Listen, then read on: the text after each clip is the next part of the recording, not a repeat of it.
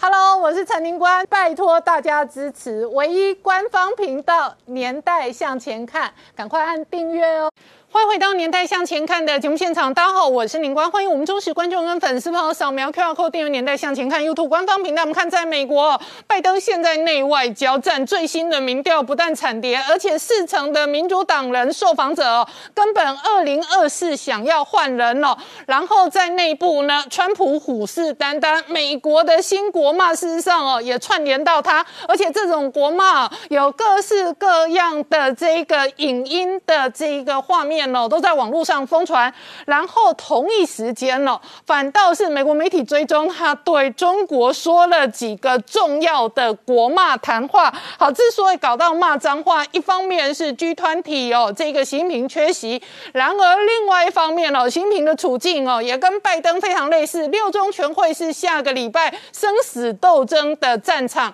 可是媒体追踪哦，开会之前哦，一周之内，中国内部至少发生了十宗。大爆炸哦，那这背后当然也有政治跟社会的压力跟变局。同一时间哦，美中关系全面的恶化的同时呢，在美国内部哦，连续两三个军事将领重新检视所有中国的军事威胁，这里头包含中国的多线推进哦，那引发美国高度的戒备，也引发美军哦重兵集结在西太平洋跟印太。同时，经济学人追踪了全球未来。哦明年的十大风险哦，至少有四个项目跟中国有关，而美中之间另外一个竞争哦，也在科技，也在产业，也在电动车。昨天晚上特斯拉再创历史新高，马斯克现在的身价是巴菲特的三倍。马斯克直接哦，在这一个网络上哦，贴了这个我们从小学过的诗文哦，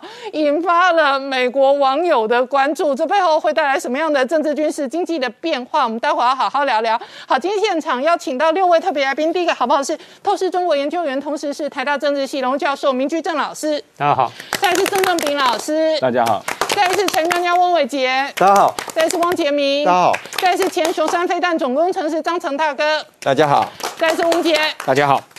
好，我刚刚讲哦，在美国社交媒体上哦，不断的流传讽刺拜登的新国骂。那为什么会这样？因为他的人气真的挺低的。现在连民主党内都有四成的受访者想要二零二四直接换人。好，杰明，我们刚刚看到的是网络上有各式各样新国骂酷手拜登哦，主要的原因是拜登民调下跌哦，现在人气有真的挺惨的。Let's go, Biden 啊，这个字眼现在是美国最流行的一句话。不过这背后当然代表的意义是很严重的，因为根据 NBC 哦，就是美国全国广播公司做了一个民调，他在十月份二十三号。做了这个民调，总共针对美国一千个成年人做出的这个民调，吓是吓坏大家。为什么呢？因为这民调已经显示哦，支持拜登的比重呢已经到四十二个百分点。这什么概念呢？如果你继续往前看啊，八月份的时候四九 percent 的人支持拜登，在四月份的时候有五十三 percent 的人支持拜登哦，这掉的速度相当惊人。不满意的是暴增六个百分点哦。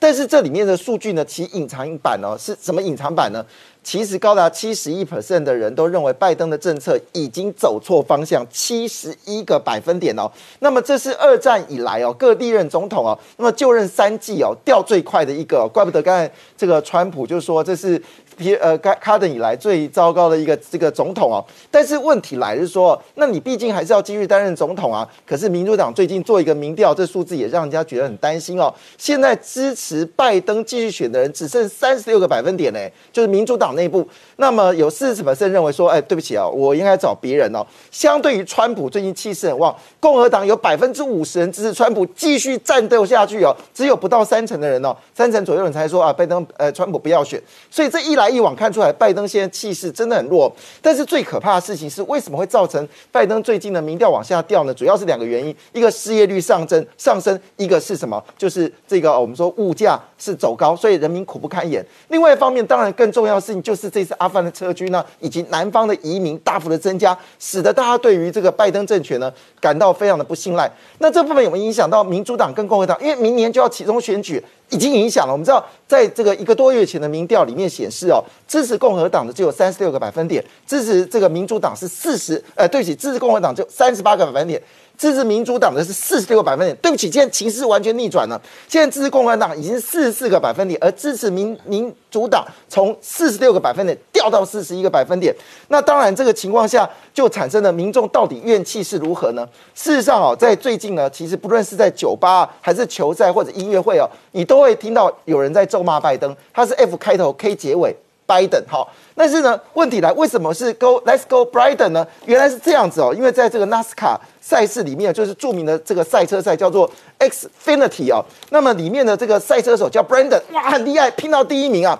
那当然，这个记者就很兴奋啊，就要去访问这个 Biden 啊。这个记者叫 Kelly Starvest 啊，他就说他就要访问的时候，后面就喊出了 F 开头 K 结尾 Biden，F 开头 K 结尾 Biden。那你知道那画面很尴尬，所以这个 Kelly 呢，就突然间灵机一想，就说哦，Let's Go。Biden，所以这句话就立刻在网络上爆红，到处剪接啊。那当然你要说这个字，看到这这个媒体的大转弯呢，他们形容四个字：脑洞大开。原来呢，F 开头给结 K 结尾的 Biden 就变成是 Let's go Biden。但是这一讲完之后，哇，到处都是在 Let's go Biden 哦。而且你知道这个夸张到什么程度？你知道吗？现在不认识这个红袜。队的这个赛事，或者是美式足球，到处的群众都一直喊 “Let's go Biden” 哦。好了，那我就说好，这个球赛大家兴奋就算了嘛。可是呢，这个事情已经引爆了这个西南航空要出来道歉。嗯，西南航空为什么要出来道歉呢？原来哦，有个机师呢，你知道在起飞的时候，机师要广播嘛哈，我们要起飞什么之类的，就没想到这个机师突然讲出这句话 “Let's go Biden”。哇，这个事情被传出来，当然西南航空要查这个。因为这是有政治议题的，就问说，哎，你这个机师怎么回事啊？那他这个呃，西南航空就说，我们针对这个西南航空五万四千个员工呢，并不表达政治立场，但是也看出来这个事情真的很严重，逼的拜登必须要表态。我们知道，事实上在十月二十八号的时候呢，习近平还这么说一句话，说他一定会坚持全球这个减碳的承诺，而且说一句话，在二零三零年呢会碳高峰，二零一六年会完全就没有碳了。但是没想到才讲完没有几句，因为最近中国的这个。呃，燃燃煤的状况很严重嘛，他又改口了，似乎不再做这个承诺。这件事情把拜登惹毛了。据了解哦，这根据这个就是《华盛顿邮报》哦，他们揭露一个讯息，当然是《华盛顿报》有揭露的了哈。他说呢，拜登在私下跟他们的这些白宫的官员在讲的时候，也爆出口了，B 开头结尾 H，呃，B 开头 H 结尾，好自己猜，好 B 开头。H 结尾，习近平，哇，直接不忍哦。那我们以为他火气就在这个白宫里面就有火气就好了嘛？但是我们知道最近呢，其实有个大事情哦，就是呃，已经三年哦，就是美国跟这个欧洲呢，一直针对这个钢铁跟铝业的这个关税呢争执不休，双方各记这个关税的惩罚。那当然最近呃，拜登很成功哦，把这事情已经。啊，弥平下来，双方也签了合约，以后呢，钢铝有部分呢就不用再瞌睡了。那这个是美国跟欧洲的事情啊。结果你知道，在这次的这个宣传大会里面哦，就是双方合意嘛，很开心的时候呢，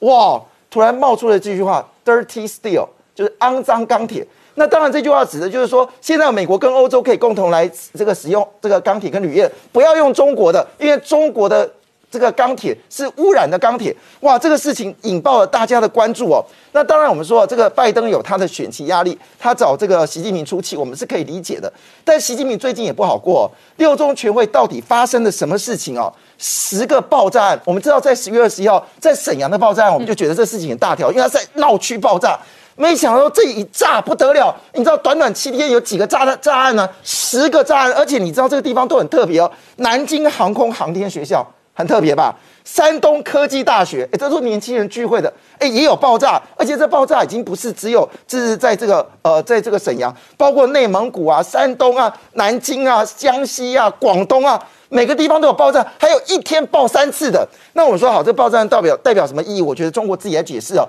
可是疫情的状况已经烧到北京城了，你知道吗？距离中南海附近的一个北京大饭店传出疫情哦，这只是点点一个火。现在最热消息是迪士尼，好，现在迪士尼也疫情很严重了。那我们知道最惨的其实是云南的瑞丽哦，这个最惨，他们已经封锁七个月了。现在疫情的问题烧到北京了。嗯，那这个明杰同一时间呢，事实上习近平七百天没有出国之后呢，反倒是签下了新的军委的这一个行政命令，而同一时间哦，美军事实上也把不死凤凰重压在印太。对，时间点非常巧合。我们看到这个中国重要的军工国企哦，中国兵器工业集团，它的前董事长尹家旭哦被逮捕之后，那习近平在近期也刚好签署一份这一个命令发布啊，这一个叫做军队装备订购规定哦，而且就是在十一月一号开始实施啊。那为什么这么时间点这么巧合？那当然是针对哦中国内部的这个所谓国营军工企业内部非常多的贪腐问题，进一步哦在做清洗。那当然也要把除了在军中这些所谓的这个将领的一个人事权仅仅掌握在手中，那另外在军工企业的部分呢，过去鞭长莫及，可能还有非常多呃，可能是被这个过去江西所掌控的这样的一个呃领域，也一次收归到他自己手中啊。那我们看到这次这个军队装备的这个订购规定哦，那其实讲的也这个非常细。那当然这个整个重点还是环绕在包含他发布这些规定前面，一定会强调说必须要贯彻习近平的强军思想啊。那全面聚焦这个备战打仗之外，那包含这整个有八章这个四十二条的规定，中间也强调说要按照这个军委总管啊管总啊军委管总战区主战，还有这一个军种主建的原则。不过中间最重要当然就是军委哦来管总，那一切收归到他军委手中。那更重要是说，呃这些军工企业中间非常多贪腐问题，从这个中国兵器工业集团到先前中船重工，那还有包含像胡文明啊孙孙坡这些，通通都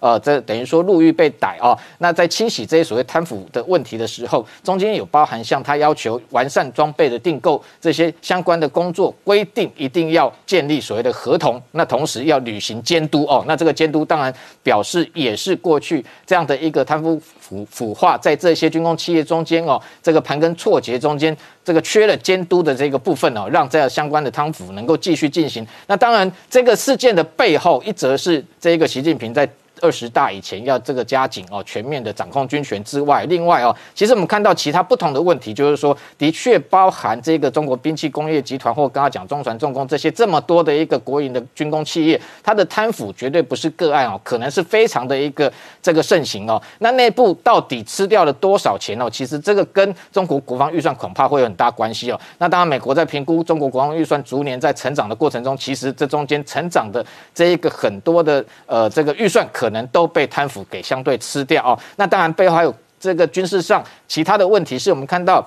包含像中国兵器工业集团，它主要负责所有解放军陆军，包含像九九式的坦克或各式的枪炮啊、火药这些。如果一个公司的董事长有这么严重的贪腐的行为，他打造出来的武器性能哦，其实我想是令外界这个质疑跟担忧啊。那当然还有包含像这个先前啊，包含像胡文明，他也曾经经手过，包含像歼十战机或者是像辽宁号这些哦国造武器的打造中间。发生了这么严重的一个这个呃贪污的问题，那当然他的武器装备性能，外界当然也同样是质疑。不过看到习近平在巩固军权的动作非常的多哦，所有的事情，所有的权责都要收归在他手下啊。那不止这一个军备装备订购规定哦，其实前一阵子外界国际关注还有一个陆地国这个国界法，那也同时哦要求说这个边界的相关的一个防御的这个权责。部门的职责跟领导体制哦都非常确定是在中央军委之下哦，所以你看他什么都管，这个内部也管，外部也管，也就是说。他已经从过去中共本来就集权哦，走向所谓的专制之外，其实现在已经变成是一人独裁哦。那不只是说整个所有十四亿的中国人要听他一人的哦。那前一阵子其实哦，这个蔡英文总统也谈到说，似乎他要其他的国家也都要听中国的哦。那这样的一个发展趋势，当然未来对于整个台海情势跟周边国家有非常大的一个威胁。那当然美国也这个感受到这个中国进一步的军事的这样相关的挑衅哦，所以他最近这个美国。等于说，参谋联席会议的副主席有一位叫海顿，他是等于美军将高阶将领里面的第二号人物。那他其实十二月要退要退伍了哦。那最近出来谈到一些中国的军事威胁哦，是有点语重心长。那当然中间列举哦，包含像这个中国不断的在测试高参数武器对美国可能产生威胁这个动作上面来讲，他讲说过去五年哦，美军在针对高参数武器上面测试只有九次，但是解放军进行的超过一百次以上。不过他也强调说，这可能是研发的一个方式不同。那当然。美国在这个部分，他认为说，很多时候哦，可能内部的官僚体制有阻碍了相关的研发的工作。他认为未来一切都必须要讲求速度。不过在整体，就是说，为什么美国这次这么关注高参数武器，可能对未来美国哦造成军事威胁，主要我认为几个呃论点哦。第一个就是说，这样的一个武器系统，高参数武器，第一个速度快，再加上我觉得美军最在意的是它上面如果未来携带核弹头哦，那等于可以一次突破两个美军原本存在的优势，一个是美军这个核弹的数量的优势，第二个是美军在针对过去传统飞弹呃 ICBM 这种洲际弹道飞弹防御系统上面的优势哦，那可能会被解放军透过高参数武器携带核弹来进行这个突破。那这个部分看起来也是跟过去本来这个美军哦，在这个譬如说本来有航母打击群上面的优势哦，那解放军就利用东风二十一 D 或东风二十六哦，那进一步对美军要进行反介入，也就是说，他要逼迫美军的航母打击群不能接近第一岛链哦，甚至南海的区域。那现在更进一步，包含像他能够打击到关岛的东风二十六也好，那现在还把威胁等于第一步这个进一步拉升到可以袭击到美国本土。不过这样的一个背后战略预涵，我并不认为说。解放军可能在莫名其妙之下主动突然对美国发动袭击哦，它背后更更重要的是政治上，我认为一切的核心还是环绕在对台海的反介入。也就是说，今天如果它具备能够威胁美国本土的一个这个军事的能力的情况之下，可能会让美国在是不是要介入台海上面，在政治上会有多重的考量。所以这才是它真正的重要的核心。不过我认为这一切还是会变成一个反效果，因为看得出来。这个中国如果万一它有袭击这个美国本土的能力的情况之下，美国本来设定，譬如说在台海爆发军事冲突，只是一场局部战争，但是现在也被迫可能必须全盘考量，包含能够攻击到中国大陆本土，所以美军的核武其实各方面的能力也在持续的强化。所以我们看到最近这一个，还有包含像 WC 一三五的这种不死凤凰核爆侦察机，都出现在南海，跟美军的航母在进行联合打击，同时它的三叉戟二型 D 五的这种潜射弹道飞弹。上面换的 W 八十八的全新核弹头引信，能够在设设定这个适当的高度，对于中国正在西部建设这些非常多的地下掩体加固发射井进行全面性的袭击。好，我们稍后回来。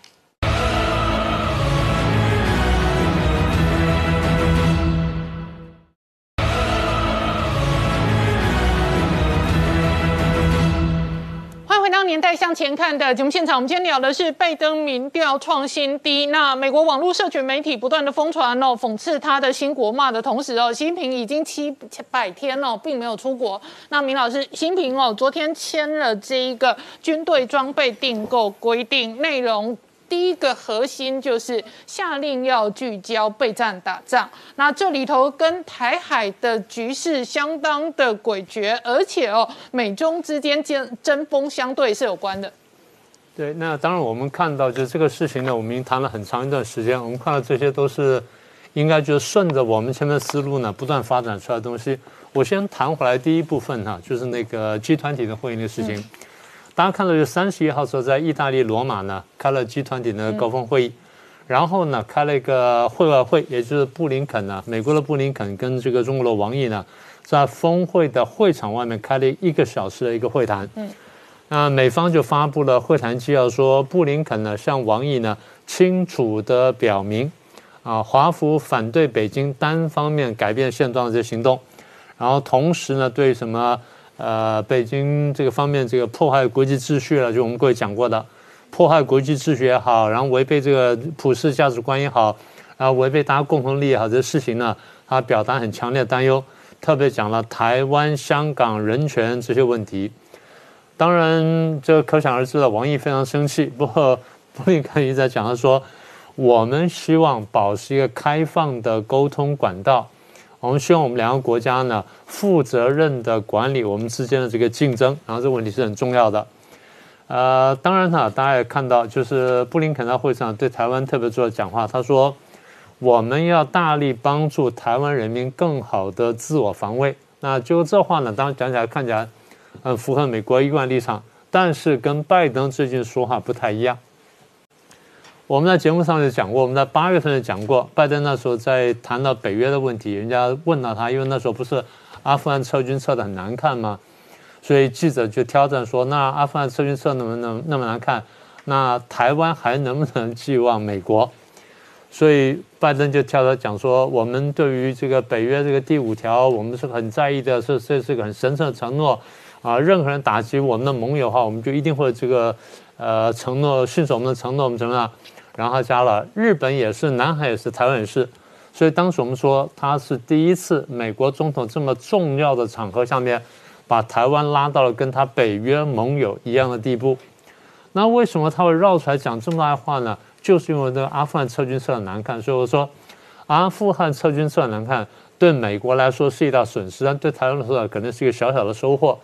为什么呢？因为当美国觉得说他丢脸之后呢，他想办法补回来，他也更害怕说中共因此而看扁了他。如果针对台湾动手的话，那他吃不了兜着走，所以他必须要喝阻中共对台湾动手。所以讲完的话，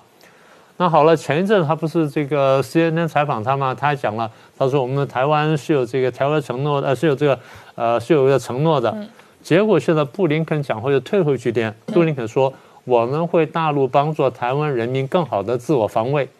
不严格的说，布林肯的话比较准确。嗯布林肯的话比较回应了美国的这一般的文书上的那个文字，而拜登讲的话呢，他是比较坦白说比较超过了一点点。那为什么这样子呢？一个说法就是呃，拜登老年痴呆，嗯，所以讲话不准确。但另外说法就是他说不定装疯卖傻，嗯，他装疯卖傻，结果就是我发出一个比布林肯更强烈的讯号，而且我是总统。那这呢，我是口讲的，但是那个是文字的，所以我们在干什么？我们在唱黑白脸。嗯，黑白脸的目的就是我要发讯号，告诉对方说我真的很在意。所以大家一直在问说，呃，那到底会不会有一个第四次台海危机呢？大家不是在谈这个事情吗？你刚刚不是讲说聚焦打仗吗？嗯，如果说习近平这个聚焦打仗真的是真的谈回来的话，那我们至少得面对一个第四次台海危机。如果不是一个全面进攻的话，好。那我们先回顾一下前三次，第一次是一九五四年到五五年，那么中共对台湾呢，先是在五四年的九月份发动一场九三炮战，然后在五五年年初一月份呢，又发动一江山的这个战役，然后就逼了我们从大城撤退了。这个时候，中共为什么发动第一次台湾危机呢？简单说，因为当时传出消息，美国决定跟台湾签一个共同防御条约，中共生气美国介入了两岸的事务。所以他必须发脾气，所以我常讲说，中共发脾气呢，他对美国发脾气，但对台湾出气，这第一件事情。第二件事情是一九五八年的八二三炮战，中共官方说法是我为什么发动八二三炮战呢？因为要支持巴勒斯坦及中东地区人民对于美国、英国、法国等帝国主义的不屈的反抗。那关台湾什么事？嗯，关台湾什么事？那最后说穿了就是，可能是因为有消息传出来说。美国要在台湾部署原子武器，中共又不好明说，所以就拿了一个莫名其妙理由，但是对台湾呢发动场炮战的第二次台海危机。第三次是大家很清楚了，九五九六飞弹风波，也就是李总统去访问他的母校康奈尔大学，就引爆了一次。那最近大家说为什么会有第四次呢？因为看起来美国跟台湾的关系正在大幅改善，正在大幅前进。包括大家上提到的，就是演习的时候，我们的军舰也出现在附近。所以，当中共对美国非常生气的时候，他不敢直接对美国呛，那么就拿台湾来发脾气。所以，大家猜测说，是不是因此而有个第四次台海危机？好，那么针对这个问题呢，我想台湾问题非常关切，所以我整理一下呢，大概最近这段时间，大家谈这个谈这个台海两岸三边的关系，谈了很多。大概我觉得台湾方面呢，台湾社方面普遍呢。存在着五大误解，第一个误解就是我们看到一些其他台的节目也好，或者一些这个网络上文章哈，一直讲说为什么现在搞那么紧张呢？因为美国要推台湾上火线跟中共对抗，然后甚至跟中共打仗，这第一个这个说法。第二个说法说为什么推台湾上去打仗呢？因为他卖卖武器给台湾，要想赚台湾的钱。他们说这两个事情，你仔细想想都经不起推敲的。我们过去讲，我们说美国呢，其实不太愿意跟大国打仗。美国尤其不愿意跟有核子武器的国家打仗。美国去打了阿富汗，打了伊拉克，都是因为他们没有核子武器。而伊朗这个快要做成核子核子武器的这么大国家呢，美国都不太想打了，更何况说有核子武器的国家。那个时候，川普跟金正恩两个不是像高中生一样对骂吗？说：“哎，我有核子武器啊！”那川普说：“我中央的核子按钮比你还大颗。”大家以为要打仗，我们说不是，他们想谈判。那为什么谈判前会叫到那么难听呢？简单说，我要压压你的气焰，看可不可以把你压下去，然后上到谈判桌。也就我们所说的经营谈判战场，现在也是如此。所以我们的逻辑就是，美国如果不愿意跟中共这个有核子武器大国作战的话，他怎么会推推台湾上火线呢？推台湾上了火线的话，他要么就把台湾丢掉，为把台湾丢掉的美国的代价多高？我们等会再说。要么就把台湾丢掉，要么就是我必须为台湾打仗。简单说，就不符合我们刚讲的逻辑，不符合我们讲的前提。那直接就是要跟美国，美国为了台湾跟中国打仗的话，那就是搬砖头砸脚嘛。所以我再说一次，美国的想法是避免战争，而避免战争的利益呢，经济计算下远远大于军售。跟中共这个这么大一个国家去打仗，不管你用不用核子武器，它都是一个非常这个代价非常高昂的事情。所以我们常讲，我们说其实大国跟大国之间不太想打仗。他们会推小国家去打代理战争，或打非常有限度的战争，他们不会直接爆发战争。所以呢，既然不爆发战争，为什么台海搞得这么紧张呢？我们过去跟大家讲，我们说这么多年来，美国跟中共之间冲突的时候呢，都拿台湾当棋子，尤其是这几年，中共拿台湾当棋子去玩美国，美国看懂之后呢，也拿台湾当棋子去玩中共，玩回来，所以双方玩的结果呢，台湾就变牌了。呃，我知道很多人听到很难受，因为这个民族主义强，就说我们怎么会当人家牌呢？但你仔细想想看，不是每个人都当都能当牌的。呃，我不是说哎，我们作践台湾，我只是说让大家看清楚台湾的国际形势，从而做出最正确的选择，跟扩大我们的国家利益。所以，如果台湾是一张牌的话，那比方说对两边都很用，都很有用。当两边都很有用的时候，两边就不敢随便把这张牌废掉。所以你玩牌你也只玩一半，我玩牌只玩一半，就玩到最后呢，看看我们可以拿到什么东西。更何况台湾牌呢，这么多年来是中共主动打，美国被动打，大家看清楚这中间的因果关系。好，我们稍后回来。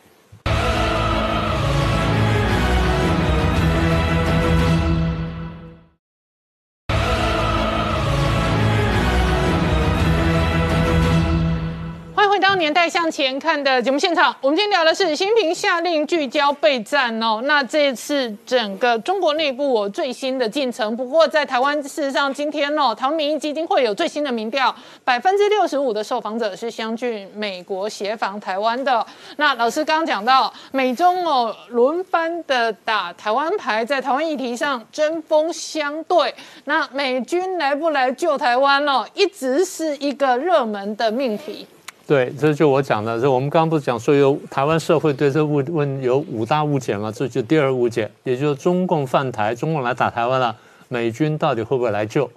那有人信誓旦旦说一定会来救，有人说一定不会来救，所以怎么怎么样？啊，其实这两个都是假命题。这呃，对不起，我这样讲哈，台湾人怎么相信是一回事情，中共怎么相信是一回事情，但美国的战略规划。那又是一回事情。我现在讲的是美国的战略规划。美国的战略规划，在我看起来，应该是说我要贺阻台湾爆发战争。我不是说战争爆发之后我来救或不来救，也不是说战争爆发之后我要打赢中共或者我要怎么样怎么样，不是这样的。如果前面讲的话是对的，也就是美国不愿意跟一个有核子武器的大国爆发战争的话。他不是去避战，因为避战恰恰好可以这可以引爆战争，所以他要做的事情就是贺阻战争的爆发。那怎么贺阻战争爆发呢？我展示实力，一方面我讲话，然后二方面我干什么？三方面我跟他讲说，哎，你你试射飞弹，我也试射飞弹，你有这个高超运输飞弹，我有高超运输飞弹，什么等等。但是呢，我同时还进行军演，我搞六国十七艘船在那边军演给你看。我告诉你说，我会做这事，我做这事。讲多了之后呢，我就要告诉，就要让你相信说你不敢在台海爆发战争，所以我才说民调呢是大家的相信，但是美国的逻辑不是说你爆发战争的时候我来或不来救，那叫战那叫做战略模糊。美国的想法就是我不希望战争爆发，因为那样的话我更麻烦，这是第二个误解。那为什么这么严重呢？呃，简单说就是。阿富汗已经丢掉了，我已经美国已经丢了脸了。如果我这再再丢了台湾的话，那我美国的国际上不用混了。所以我保台湾不只是为了保台湾，我是保我美国的国际霸主的地位。那么既然要保住美国国际霸主地位，我就要真正吓阻中共，而不是说战胜中共。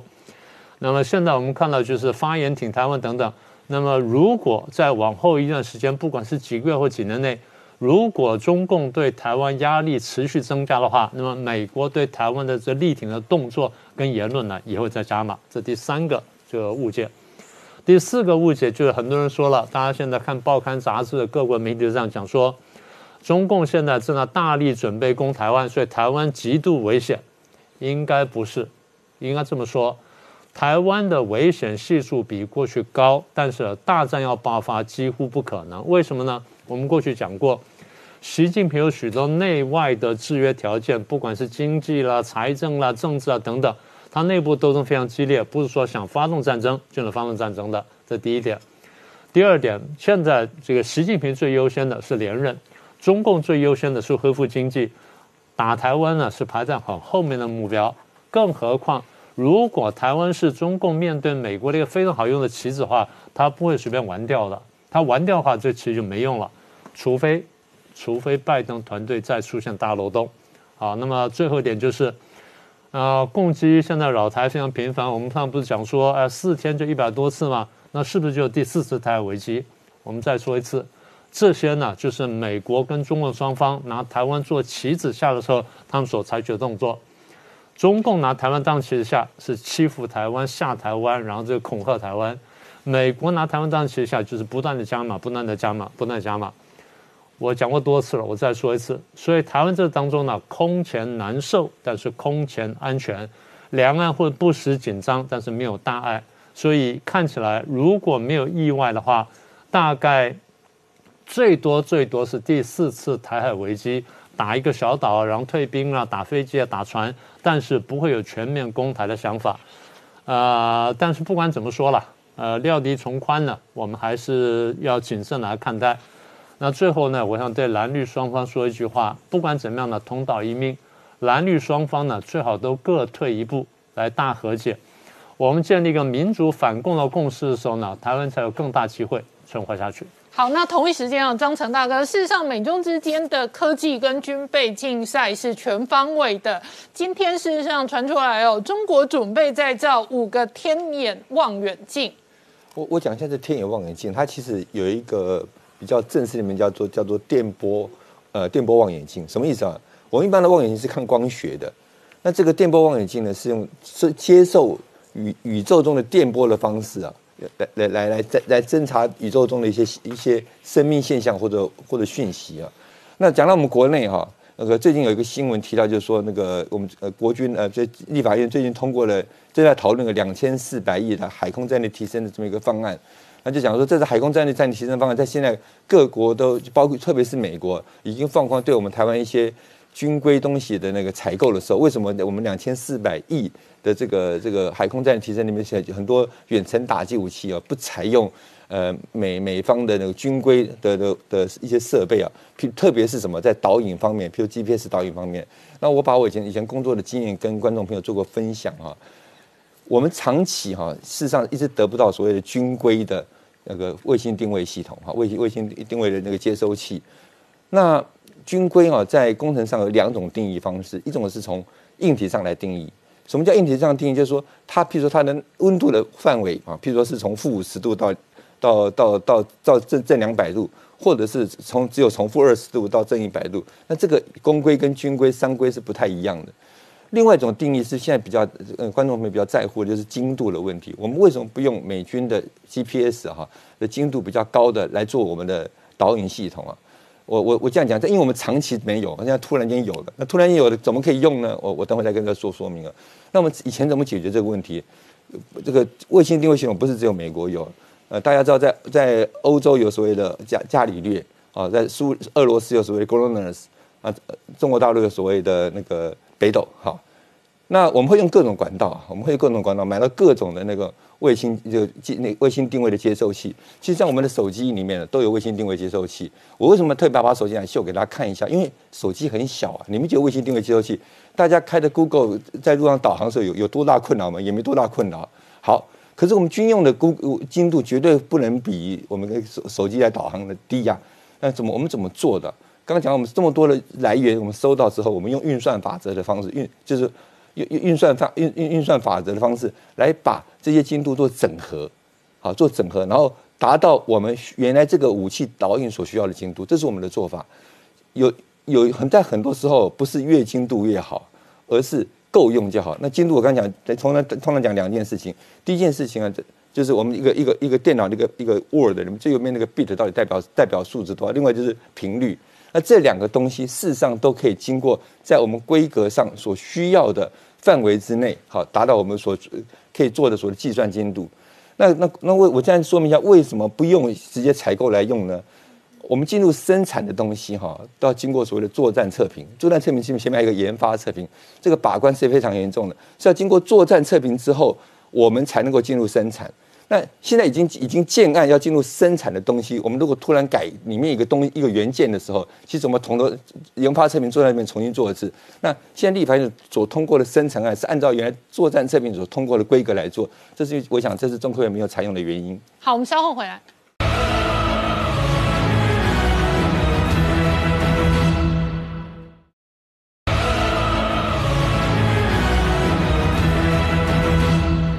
年代向前看的节目现场，我们今天聊的是有昨天晚上美国三大指数同创这一个新高哦，其中标的最凶的标股就是特斯拉。特斯拉事实上昨天收盘直接收在一千两百零八块美金，再创历史新高。没有错，我想其实最近特斯拉是美国股市当中一档非常强劲的一个全资股哦。那所以呢，在这一波特斯拉飙涨的行情当中，其实背后隐含的就是第一个是嘎空，第二个呢就是在期权商品看涨的这个。呃，选择权的部分持续的往上去进行的一个推升，所以让整个马斯克的这个身价呢超过了巴菲特三倍。现在目前马斯克的财富呢是来到三千三百五十一亿的美元，那比这个巴菲特的一千零四十亿美元还来的更多吼。那么到目前为止呢，在整个相关的呃特斯拉的一个投资上面，也有很多的一个哦受益者哈。那所以其实就目前看起来呢，呃，连这个联合国哈也都来跟马斯克讨论，就是说，哎，你要不要捐一点钱哦，来救救。全球这些有粮荒的这些哦，这缺粮食的这些人哦，那当然马斯克就会比较认真的跟他们讨论说，那如果你有计划能够确定说这一笔钱能够被妥善的运用的话，那我当然一定会捐，因为毕竟站在全人类的一个角度上面呢，我就一定会帮助你哈。那所以我们看到在特斯拉这个是已经进行过股票分割之后的一个价格，我们知道其实特斯拉涨到两千块之后呢，进行了一次一拆五的一个。股票分割，嗯，这一次再一次的站回到四位数以上哦，所以其实在这个市值的部分增加速度就非常的快，那么也真的非常巧哦，就是在马斯克接受到这个联合国的这个农粮的相关的这个帮助的请求之后呢，他竟然就在 Twitter 上面呢就放了一首这个曹植的七步诗，嗯，好，那当然我想大家都非常的知道这个内容，嗯，那我想大家都一直在猜到底这个诗的内容，到底马斯克是讲。想要讲什么？嗯，那其实可能有几个方向，大家可以稍微揣测一下。第一个可能就是暗喻说，哎，其实现在目前全球的一个粮荒，还有在这个相关的经济危机上面，其实真的在人类的存活上面是有相关的问题。第二件事情，它是不是有在暗喻中国跟美国之间的一个对抗所带来全球的一个困境？这个大家都可以稍微去做呃观察哈。那另外呢，特斯拉这一波的一个上涨，也带来一个非常大的一个。啊，这个明显的一个受贿者啊，那基本上他自己自称呢是散户，他叫做廖凯元哦，那他是一个新加坡的一个企业家，那么他的公司经营的是一个企业软体的公司，他拥有的是特斯拉价值一一百二十一亿的一个哦这个相关的一个价值，那持有的是六百三十一万股的特斯拉，再加上一百八十二万的这个期权商品哦，所以其实就目前看起来，这个廖凯元呢是在。特斯拉上涨的过程当中，哎，自称是最大的一个散户的受益者。嗯，那另外呢，这一个人呢，其实他自称他是一个轩辕传人，所以他有非常多的一个著作，其实都利用“轩辕”这两个字来进行论述。但是呢，他的论述其实太高深了哈，很多人都看不太懂。所以呢，在这个过程当中呢，就可能会有一些比较。啊，大的一个想象空间了哈。那我们来看一下《经济学人》对明年十大风险的一个预测，其中有四项是跟中国有关的。我们来看一下哈。第一个是美中关系之间的一个恶化，使得经济出现了一个脱钩的发展。中国房地产全面性的崩盘，造成经济急剧放缓。再就是。新疫情的出现，而且这个新疫情呢是会有抗药性的一个状况。那最后一个第四个呢，是中国跟台湾之间爆发冲突，迫迫使美国之间介入。哈，那所以其实现在目前看起来呢，比较呃发生几率比较高的严格情况，第一个是货币政策紧缩超乎市场上预期的快速，导致于美股崩盘的一个现象。那么另外我们看到在中国的公布出来的经济数据 PMI 的一个状况，其实是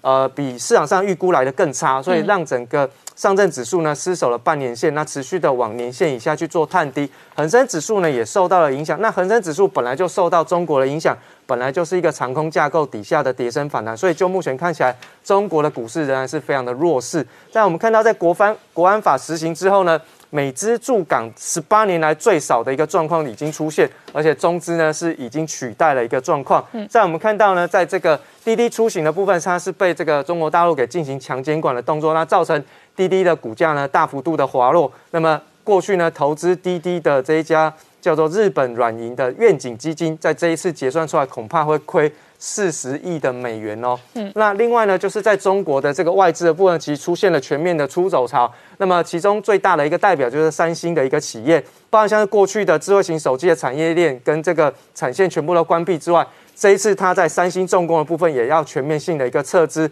最主要还是要回过头来去支持南韩接下来的一个发展哦。那另外我们看到，在中国最大的一个钟表集团的部分。亨德利集团呢，其实在过去这几年当中出现了大幅度的一个亏损，导致于它现在目前在台湾的这个旗舰店是要啊准备要去做这个呃卖出应急的部分哦，所以现在目前看起来这个亏损连连的状况，也不是只有在这个房地产的企业当中，而是中国大陆的各行各业似乎都出现了一些明显衰退的一个状况。好，我们稍后回来。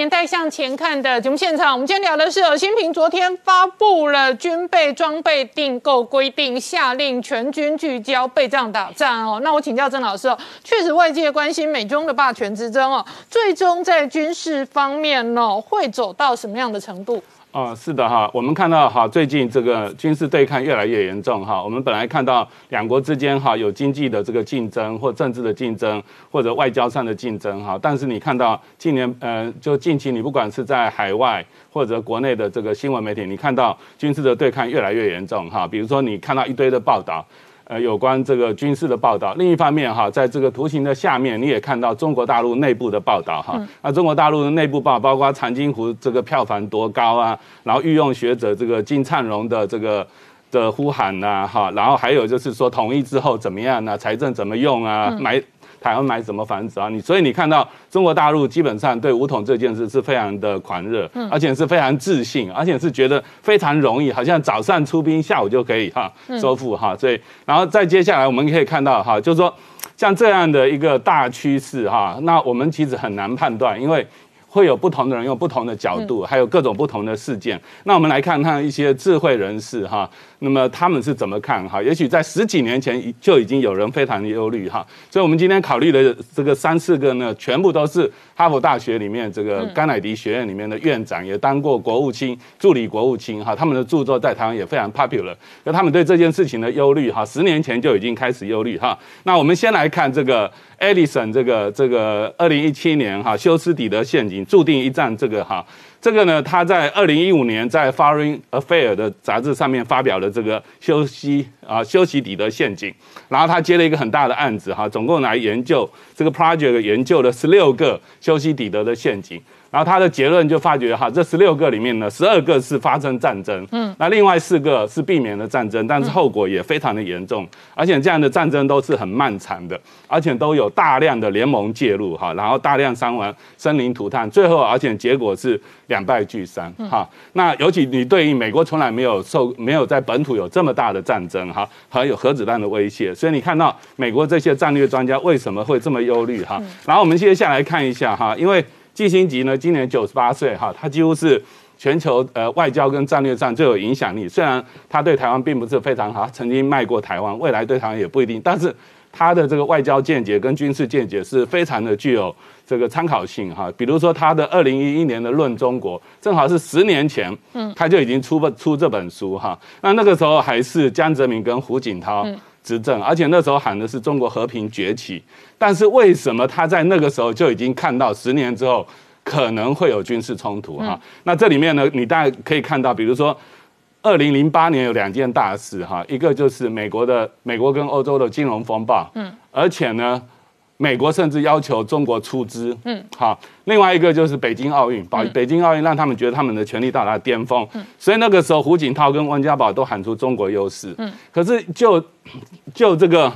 呃季星级的角度哈，他观察中国五千年的历史，他觉得这个这个中国的历史的发展的这个。态势哈，跟欧洲盛行的这个大国之间的均衡非常不一样，嗯，因为它就是大一统，它就是天子，然后呢以利四方哈，所以呢传统的这个东西基本上是所谓的军事是非常的难以维系，所以从他的角度来看哈，就是未来是充满了危险的哈，然后接下来在他的二零一四里面那个书里面你可以看到哈，这内容很多了哈，其中有一个就是说。他认为啊，如果美中要保持和平啊，你必须要确保竞争只停留在政治跟外交层次，嗯，而不是进入军事对抗，嗯，好，然后呢，他也很明显，对，现在就是现在就是你看到政治层面已经下降，外交层面已经下降，然后军事的对抗越来越严重，好，然后另外呢，他对中国的判断其实隐含在贝斯麦这句话里面啊，强国因良知的顾忌而软弱。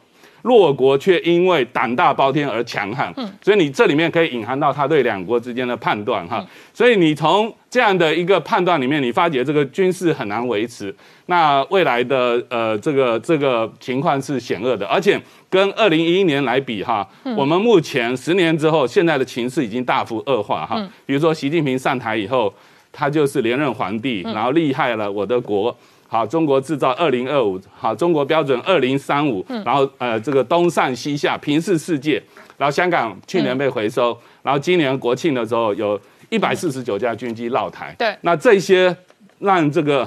看起来哈，就是比季星级十年前的预测那个情况是恶化非常的多哈。那所以呢，呃，你看到这个，如果我们从现在看，十年前。这些大家这样评估，那十年后会怎么样呢？我们看到了，就是说这种战争的可能性，它的几率已经大幅大幅的提升，可能十年前只有十趴，嗯，那十年之后可能已经是九十趴，嗯，啊，所以这个几率是非常的高。好，今天现在大家收看《年代向前看》，也提醒我们忠实观众跟粉丝朋友扫描 QR Code 订阅《年代向前看》YouTube 官方频道。我们同时在 IG、脸书、推特、特管上面都有官方的账号，欢迎大家分享、订阅跟追踪。谢谢大家收看，谢谢，好，谢谢大家。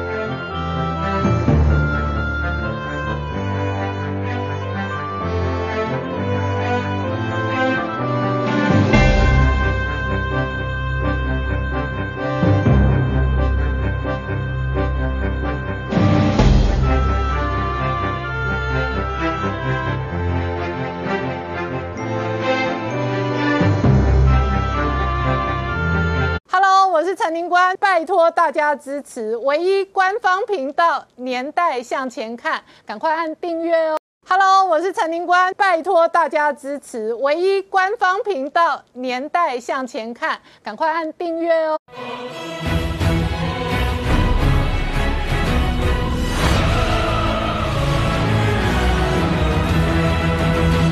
年代向前看，向前看年代。大家好，我是林官，欢迎我们忠实观众跟粉丝朋友扫描 QR Code 订阅《年代向前看》YouTube 官方频道。我们看哦，今天蔡英文总统召开记者会，有张忠谋五度代表台湾出席 APEC，同时哦，倒数四十七天哦，蓝绿在四大公投直球对决。这一次蔡英文呢下了军令哦，绿营立委每个人都要办说明会哦。不过呢。这一次哦，这个国民党动员的反莱猪、反美跟反绿的投票哦，究竟会吹出多少票，也是外界关心的重点。同时，今天在台内部哦，有一个最新的民调哦，百分之六十五个受访者哦，相信美军会协防台湾，这个是台湾民意基金会的民调。而在一样的问题上哦，问及对国军的信心上哦，百分之四十八点四有信心，百分之四十六点八没有信心。而这两天哦，中国解放军的飞机南北夹击绕飞台湾东部海域哦，确实也对国军哦造成相当的压力。然而同一时间，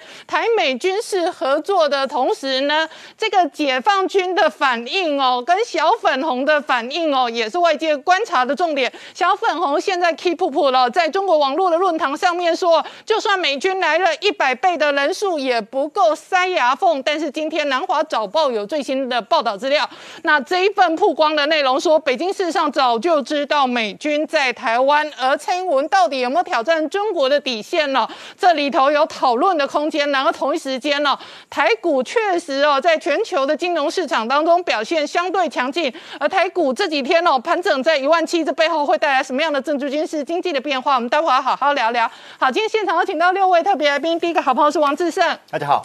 再一是台北市议员王世坚，您官好，大家晚安。再来是尚义夫，大家好，再来是陈专家陈维泰，你官好，大家好，再来是前雄山飞弹总工程师张成大哥，大家好，再来是吴杰。大家好。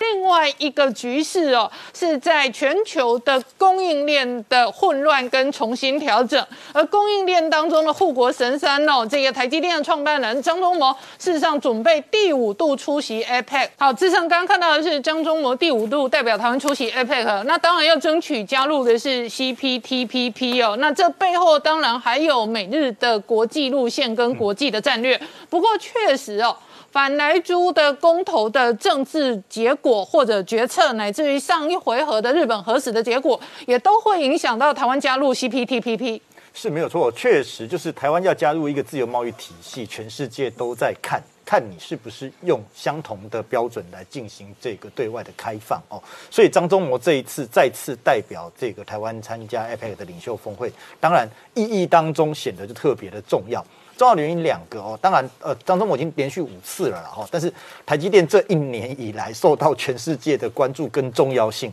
我相信会让他在 APEC 的领袖峰会上面讲话的分量更显重要哦。而这个更显重要，如果那他这次肩负的任务是推销而且说服这个呃世界各个国家，让台湾能够呃加入 CPTPP 的话，我觉得以他的这个呃分量来说。哦，来看到台湾的实力，我觉得他是最有说服力的一个人哦。那在这种情况之下，其实还牵到另外一个问题，就是说他刚刚张总我们自己提到的，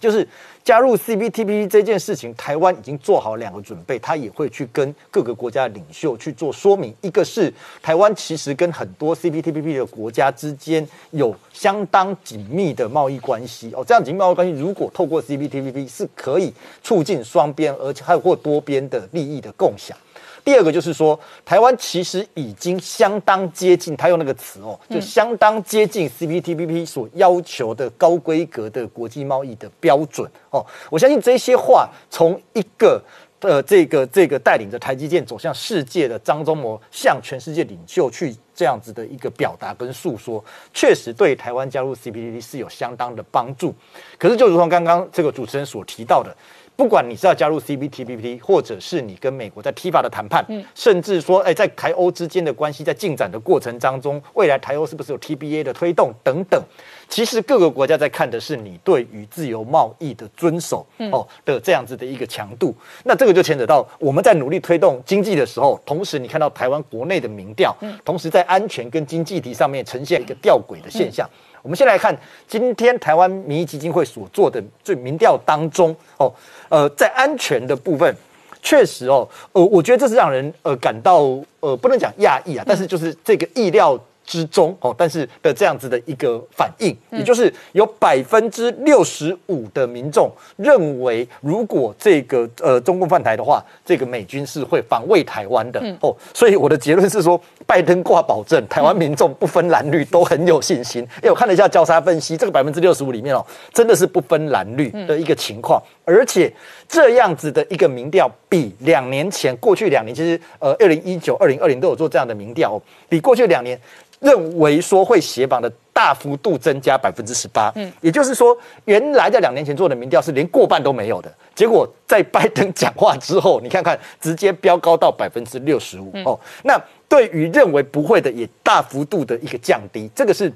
在这个对于美军这个协助协防台湾的部分，那更好玩的是，我觉得这台湾基民意基金会做了一个蛮有趣的问题，就是说，那日本呢？嗯，台湾人对于日本协防台湾的信心，哎，竟然也有百分之五十八。嗯，虽然没有这个超过六成，没有像百分之六十五的拜登这么多哦。开玩笑讲说，人家拜登出来挂保证，所以高一点也是应该的哦。可是代代表什么？台日之间的那个情谊跟连结哦，让。对于说日本有机会来协防台湾，这一年以来不断的承诺的过程，也让台湾民众有相当的信心，而认为不会的只有百分之三十五。你看这样的落差，嗯，其实你会看到说，对于美国、对日本，来这个协防台湾的安全议题上面，台湾的民众其实是有高度的信心。嗯，可是。呃，倒过来看，我们也觉得蛮无奈且可惜的，就是说，同样的问题，如果是问到这个对于国军哦防卫台湾的信心的时候，反而就一半一半了哦。有信心的只有百分之四十八点四，没有信心的百分之四十六点八，其实就差距在一点呃一点多中间哦。这个其实可以看得出来，两边的拉扯跟差距是是一直很紧绷的，而且这个状况是过去两年来的状况一直都是如此。嗯，这个凸显出的是什么？这个凸显出的是说，台湾民众其实对于国军是不是有自我防卫的能力，一直处于一种。踌躇不前的一个状况跟态度。哦，那这也显示出说，我个人认为啦，就是说你到底是国军本身的战力不足，嗯，还是国军呈现出来给民众的信心不够，嗯，或者又是说国军真的这几年还需要再更加速的哦去做准备跟更更先进的这种武器的的的的的这种突破等等，这些都是未来其实我觉得这个这个部分其实非常非常值得思考的一个部分，因为相较于。对于美日的信心，反而对于我们的信心是比较不足的哦。这个问题是可以去要去思考的。那在这样的情况之下，同样的问题也出现在说，诶，那对于这个蔡政府是不是做好这个相对应的这个反击的准备的部分？那这个部分也是呃认为。这个还没有做好准备的有四成八，认为已经做好准备的只有四成四。其实你会看到说，这个跟对国军的信心是相类似的哦。所以你会看到说，其实台湾民众更多是寄希望于美日，在未来如果台海发生危机跟冲突的时候，他会来这个协防台湾。但是对于台湾本身到底有多少能力？跟这样子的一个足够的一个状况，他们反而是没有这么强大的信心的哦。不过，即便如此，我觉得，呃，在这样的民调之下，看到一个最诡异或者是最吊诡的现象，就是呃，蔡总统在上礼拜接受 CNN 的这个访问的时候，呃，公开的去说美军有这个所谓的呃，在协助台湾，或者是说在这个协助训练啊台湾的这样子的一个状况。那这个说法。被公开出来之后，当然北京是非常非常的呃愤怒，嗯，但是他愤怒的说法其实不是说，哎，你怎么可以让美军来协防台湾？他的说法是，这个说法今天南华早报，嗯，哦，呃，所披露出来说北方北军军方的说法，我觉得这个是有相当可靠性的，因为南华早报我们都知道，它其实一直被认为是。在释放中共部分消息的，而且是对外，就是英文本关系对外释放消息的一个一个很重要的一个渠道。那他释放这个说，北京的愤怒是在于，你怎么可以把大家心照不宣的秘密讲出来变公开化呢？你你本来大家心照不宣，就大家这睁睁着眼睛不闭着眼睛没有这件事情，你讲出来我就必须面对。所以北京认为蔡总统这样的讲法，反而是一种对中共的挑衅。嗯哦，可是我自己认为啦。呃，北京在讲这个问题之前，有没有想过为什么 CNN 要在不到一个礼拜之内，接连访问了拜登，又访问了蔡英文总统，接连在这样子问题上面，让两位美台的领导人去做表态？嗯，这个后面其实是不是反而前面你北京？过多的挑衅跟扰台，让美国跟台湾它需要更清晰的来表达对台湾捍卫的立场。我觉得这个才是北京目前需要去思考的。好，我请教世界议员啊，同样是台湾民意基金会的民调，今天的数字是百分之六十五的受访者认为美军会协防台湾，但是上个礼拜的数字是百分之六十八的人反对来租进口。我觉得反对来租进口，我们。台湾把这个公投的结论跟美方我们的好伙伴对他据实以报，嗯，我觉得这样子就可以了。你觉得这样就够了？对，因为因为我们台湾民众事实上长期以来跟美国交好，我们并没有反美猪，哦，我们反的是来猪，这是不管民进党、国民党，大家所有支持者是反来猪。那民进党因为我们是执政党。我们不得不在跟美国协商的时候，因为美国那边本来就没有加注说要标示来猪或者美猪，他们就混在一起，就是美猪就对。他认为你接受我的美猪就是这样，但是我们台湾这边，我们是希望能够加注，因为里面只有百分之二十四是来猪，美国猪里面，事实上如果标示对我们台湾民众接受美猪的话。会更好区分，但是因为美方在这一部分的谈判并没有进展，所以我觉得我们据实以告教，嗯，所以我才定义说这四个公投最重要对国家会影响的这两大政策，能源政策，这个我们要说清楚讲明白。那至于美军会来协防台湾，这是一定的。除了基于台湾的战略地位，除了基于我们台湾半导体产业富国神山之外，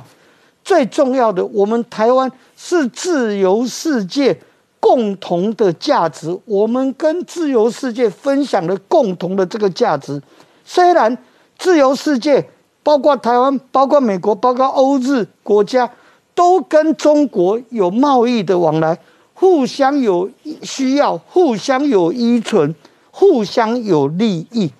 但是，一讲到价值的时候，现在面对的是价值的选择的时候。价值是远高于利益的，所以，我们台湾除了战略地位，除了半导体以外，我们还跟欧美日国家共同这个坚持的这个价值，自由民主的价值，而这个是无价的。好，我们稍后回来。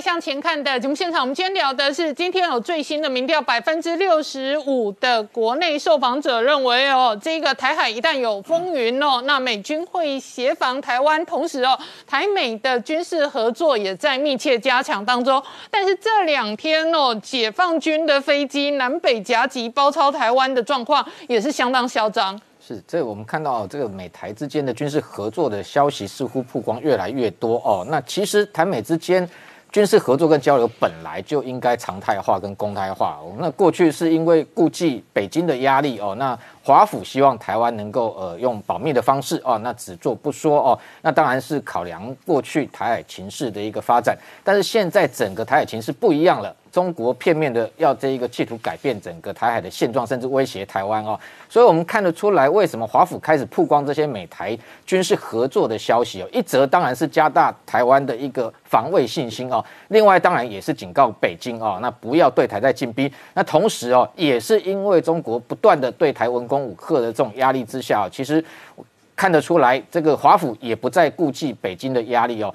讲白了，就是也不用再给你北京面子哦。本来跟台湾之间要做的军事合作，该做什么就做，该曝光就曝光。那所以为什么不是只有华府哦？不管《华尔街日报》或这些呃国际媒体曝光类似的讯息，现在连台湾的媒体其实接二连三，非常多的美台之间的交流的演训的的消息也开始曝光啊。我们过去采访军事新闻其实很清楚了，相关的消息哦，如果没有消息来源，基本上啊记者自己也不太可能写得出来，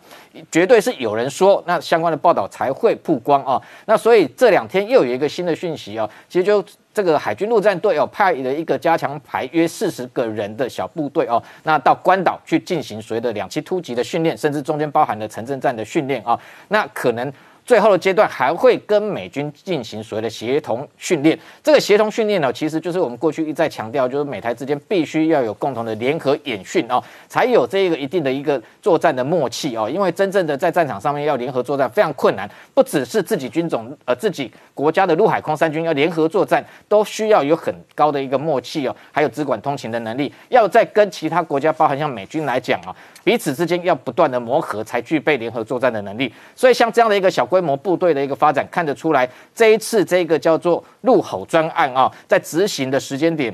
其实应该是从二零一七年开始，也就是川普政府任内啊，那。其实更早之前哦，美台之间的陆战队其实就有非常多的联合演训哦。这一个会叫陆吼专案，最早也是源于一九五八年金门炮战那时候，这个美军当时是已经算是协防台湾的情况之下，在台湾的屏东访寮，曾经跟台湾的陆战队进行了一项陆吼演习哦，也就是联合的两栖大规模登陆超演。而且当时哦，其实如果要对比现在美军在台海周边出现的兵力来讲哦，其实真的是微不足道，因为当时这一场演习，美军就派出了高达八十九艘。的舰艇，台湾自己出动了四十艘哦，有百余艘的这样的一个舰艇进行联合两栖登陆作战，这才叫做正式的一个联合演训作战啊。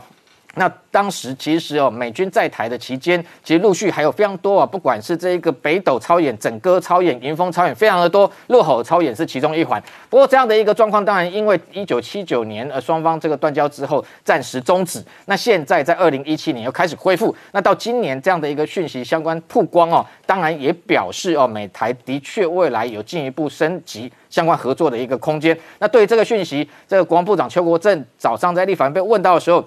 并没有否认哦，那也强调说，其实美台之间过去相关的交流就已经有很长时间在进行哦，那只是没有曝光。那同时哦，还有包含像陆军也要在美国增设，包含像因为军购，包含像 M M One A Two 战车这些呃军购案所需的一个办公室哦，其实过去我们观察都曾经成成立过。针对相关的军售案啊个案来处理，那当然还有针对这些美军来台的部分，刚刚是讲台湾部队到美国受训，其实非常的多了，这个数不清，各个官科呃各个兵科几乎都有哦。那其实像美军来台的部分，可能是北京最在意的部分。那当然，呃，邱国正强调说，这些都算是分批来台，还没有到驻扎在台湾的程度，也就是我们讲的说，还没有算是美军真正的这个驻进驻台湾哦。不过这样。当然，这样的一个相关演训哦，也牵涉到整个台海未来的防卫作战到底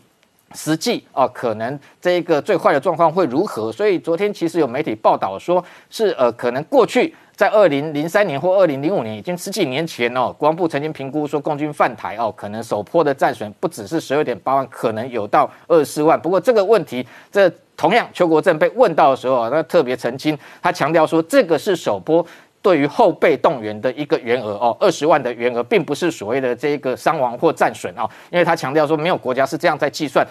那他这个说法当然值得参考，因为邱国正过去在二零零八年前后，代担任过这一个连三作战次长的职务，甚至后备司令哦，所以对于国军动员或者是说实际呃两岸在这个兵推过程中可能的战损有多少，他应该是非常的清楚哦。那当然他这样的说法也表示说，现在后备战力其实进一步在提升。今天早上国防部也对外公布哦，明年将要试行哦这个新的一个这个后备教招的一个制度。那明年总共可能会要叫招九点七万的一个人员，那中间有包含一点五万的人要试行一次叫招十四天哦。那现在现行的是五到七天，那一次叫招十四天，当然要落实哦，就是说整个训练过程，因为先前国际媒体曾经报道过说，在台湾服过兵役的，后来去叫招的，似乎在里头都没事干，在看电影啊，好像都没有在训练，其实可能也这一个。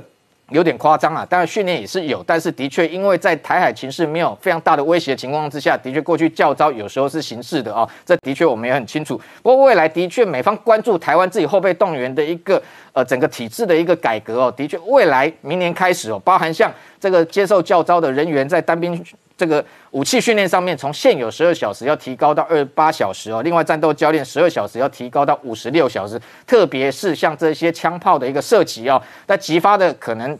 弹药的一个呃次数，可能也会有两到三倍之多。这些的确都逐步在落实后备动员这些教招，是不是能够真的哦很实实实实在在的在做训练哦？那当然还有包含像这个呃陆军未来要采购一百零八辆 M Y A Two 的战车，那等于。这个现有的 C M 幺幺战车或 M 幺幺三的甲车，未来也会移拨给后备部队。那对于整个台海情势哦，其实还有包含经济学人的智库，他也提出一个十项未来明年可能最高的一个风险啊。那中间他注意主要是以这个经济跟财经面为主。那他谈到说。美中关系恶化可能会让全球经济脱钩哦，这个可能性非常高。另外还有包含像中国房地产可能会崩盘，可能性非常高。中间唯一一个非财经面的就是这个台海的一个情势哦，认为说中国跟台湾之间可能爆发军事冲突，美国可能会介入这样的一个情况也被列入十大可能性。不过它的可能性在被排在相对比较低哦。那回到整体来讲，刚刚谈到非常多的民调，包含像台湾民众认为说。美日可能在中国武力犯台的时候，援台的这样的一个可能性，这个信心度有百分之六七十，但是相对于来讲，对国军的一个信心反而不到五成啊。那这个部分，我认为哦，这一个可能跟过去来讲。其实这个很多的包含像退将哦，发表这种亲中言论也好，或者是军中在一再出现所谓的共谍案也好，或者军机案也好，这些我觉得都可能是影响这一个国民众对国军信心的一个重要的一个因素哦。那当然也表示说，台湾军方在不管是强化台湾民众对他信心的。做这个呃很多行动上面可能做的也不够多。不过我们还是要强调说，对于台湾自我防卫的信心呢，其实不能够建立在包含像这一个认为说解放军绝对不会犯台，或者是说。有美国跟日本的援助的这个上面，那最重要还是要靠自己的实力哦，才能够应应所有可能的变局。好，那我请教张成大哥，台湾一方面强化国防跟自我防卫的能力的同时，另外一方面台美合作的入威专案，事实上也进行当中。是的，这这入威专案呢，我我坦白跟观众朋友讲啊，叫做自负其短专案。好，这就是把我们的缺点给美国人看的专案。尤其大家对我这样讲法会觉得很奇怪。那我们先看看一下到底合作什么。除了刚刚那个民姐有提到说有有四十位美军啊海军陆战队现在在美国受训之外，这个部分我大概这样来说一下啊。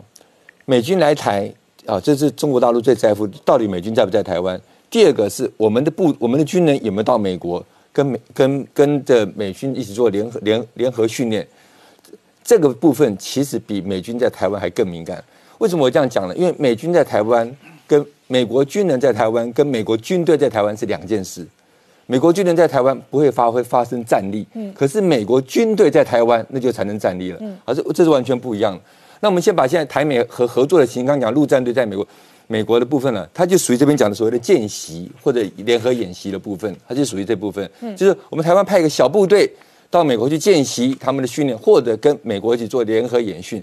这个部分基本上还是属于战技战法的部分。那另外一部分就是美军在台湾呢，美军台湾呢，在依照蔡总统所做的说明呢，是来 training 来训练啊，训练啊，我们讲的一地训练。那这部分呢，其实也行之有年了哈，包括绿扁绿绿扁帽部队哈，或者是海豹部队，绿扁帽部队基本上是跟我们航特部的特战队在训练，在我们古关的地方。那我们的那个、那、那个美国的海海豹部队呢，基本上是跟陆陆陆战队或者我们陆军的那个两栖部队在做训练，地地点在澎湖或者左营啊，这个也是属于战机战法的部分。其实它更高层的还有一些部分呢，叫做专专家副副防，专家副防就开始谈到所谓的战术。或者战略的部分了，那这成绩就高了。但这中间还有一项很重要的一项，也属于专家互访的部分呢，是哪一部分呢？是属于科技交流啊。中科院很多的研发的部分，其实真的是美军手把手把我们带起来的。那那也这个部分也发生在南韩，南韩的玄武飞弹也是美军手把手带起来。我想这一部分都是我们跟美方合作的部分。那今年为什么这件事情会比较凸显出来呢？是因为我们陆军总司令啊，最近访美回来，确定了今年的合作项目。有两项两大项，第一项是去年媒呃，我们今年年初媒体已经已经披露出来，就是安全合作旅，在我们虎口基地这部分是做什么了？因为我们国军开始新的编制，叫做联合兵种营，好，开始有这种新的作战模，就是编编制模式。那联合兵种营呢，把原来的一个作战单元从旅级啊，就有有海空联系支援作战单元，从海旅旅级。降到营级，那营级可以成一个作独立作战单位。那这种作战概念呢，我们请美军来看。那我刚刚讲自不其短，就是让美军知道说，我们现在这样子运作的方式有没有什么缺点没有？那提到我们这部分之外呢，我想就跟大家提一下，就是要我我们做军人作战呢，一定是料敌啊，一定要从宽啊，律己从严。那最近中国解放军的有些发展呢，我们要注意一下。第一个，它就空空军的部分，我们谈谈空军的部分。它现在歼二零战机最近有所谓双座机的出来，双座机哈，那个啊，根据中国大陆所做的说明，那个双座机绝对不是训练机，不是训练机，那后坐在后面那个干什么了？坐后面那那个人就叫做武器操作员。嗯，这代表什么意思呢？前面的驾驾驶员呢，飞机驾驶员专心驾驶飞机，可是后面的驾驶员呢，来做所谓的战场管理。战场管理除了雷达之外呢？在中共有很重要的叫做中程僚机。什么叫中程僚机？歼二零是个隐形战机，隐形战机为了隐秘的效果，它有很多的限制。譬如说它 payload，就是它带重量不可能那么大，因为它通常要隐秘起来。嗯，所以这时候它的伴随的无人机呀，如果可以带着足够的弹药，发挥歼二零的战攻击能力的话，这是一个很好的构想。至于所谓中程中程僚僚机是哪种，现在中国大陆还在争执中啊，还在讨论中啊。歼十一有呃，攻击十一有无人机有可能，岸舰、利舰甚至无侦九七都有可能。但不管怎么样，这代表歼二零啊，它已经从所谓的一个空中攻击机呢，慢慢要转换成一个全方位的攻击机了。好，第二个部分我们注意他们的另外一个隐形战机叫歼三十五。虽然有有人说那个歼三十五根本超 F 三十五，不过为我讲还是有点弱。F 三十五还可以垂直起降，歼三十五还不能垂直起降。但歼三十五现在最大的问题呢是什么呢？是它的。引擎，就中国大陆飞机问题永远最大都在引擎。但是不管怎么讲，他们已经从歼十五提升到歼三十五，歼三五的体积小很多。也就是说，以后中共的航母上面、航空母舰上面呢，舰载机的数量可能因为歼三十五的成功会慢慢增加。那现在离真正成功还有一段距离，但是我们不可以忽视这件事。接下来呢，除除了除了歼三十五之外呢，就是那个航空母舰上还有一个很重要的空中预警机。目前中国大陆呃航空母舰上的空中预警是用直十八哈，那曾经也被我们台湾的呃媒体上讨论过，说直十八哈如果做所谓的空中预警，它飞起来之后的高度跟可以离开航空母舰的作战半径啊都不足以作为所谓空中预警指挥的一个能力，所以空中国大陆空警六百的那个。舰舰载的空中预警机啊，如果可以的话，都是他们做出来的话，那也是不得了之。最后一件事就是前阵子我们谈的很很很多那个所谓基因素飞弹了，他们现在给了比较好的名字——环球发强导弹。那如果这个做出来的话，他们中国大陆用基因素方式攻击很多目标的方式完全改变了，那也是很大的一个威胁。好，我们稍后回来。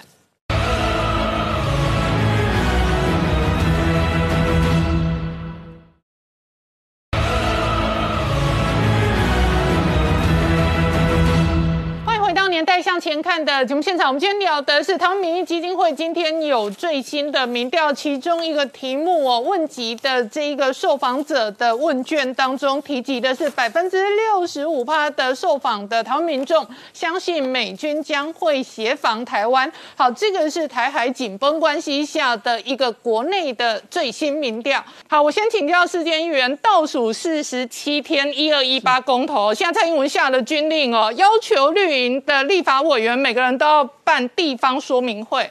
是，呃，小英总统以党主席的身份确实下达了这个动员令。那事实上，因为第一场、第二场举办的那个盛况空前，反应很好，所以我们每个公职都非常有信心，认为说这次下乡的演讲会是非常成功。所以我觉得这个四大公投，吼。我我觉得结论会别于现在各式各样的民调的捷径。嗯，结论也就是说会渐入佳境。嗯，转危为安。嗯，比方说第一项的合适的公投已经很清楚了，我就引侯友谊自己过去讲过的一句话：没有和安就没有合适。嗯，事实上在。大家的心目当中也是这么清楚。如果要重启核试，遇到的第一个问题就是核废料要往哪里去？嗯，那主张跟提案的这些人，跟以及现在在呼应的国民党们，他们都没办法做出一个具体的答复。而且就我们现在的现况，这核废料干式核废料不但早就已经满了。早就已经储藏在男女的地方都完全满了，嗯，而且失事的也储藏在原地，已经超过十年，都必须移转了，也还是放在原地。这些问题到现在都无解，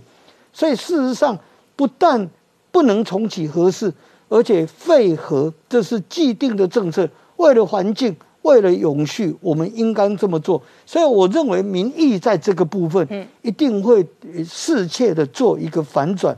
那但是我是觉得这四大公投议题的讨论后，我觉得有一项是可以摒弃的这个思维。事实上，在各政党或各个政治领袖当中，这么多年来，这四大议题有的主张确实是改变了。嗯，那不管是说政策思维的改变。甚至立场摇摆都有哦。我在想，不同的政党，什么叫立场摇摆？比方说像国民党，嗯，你像哎，他们朱立伦，嗯，他过去在担任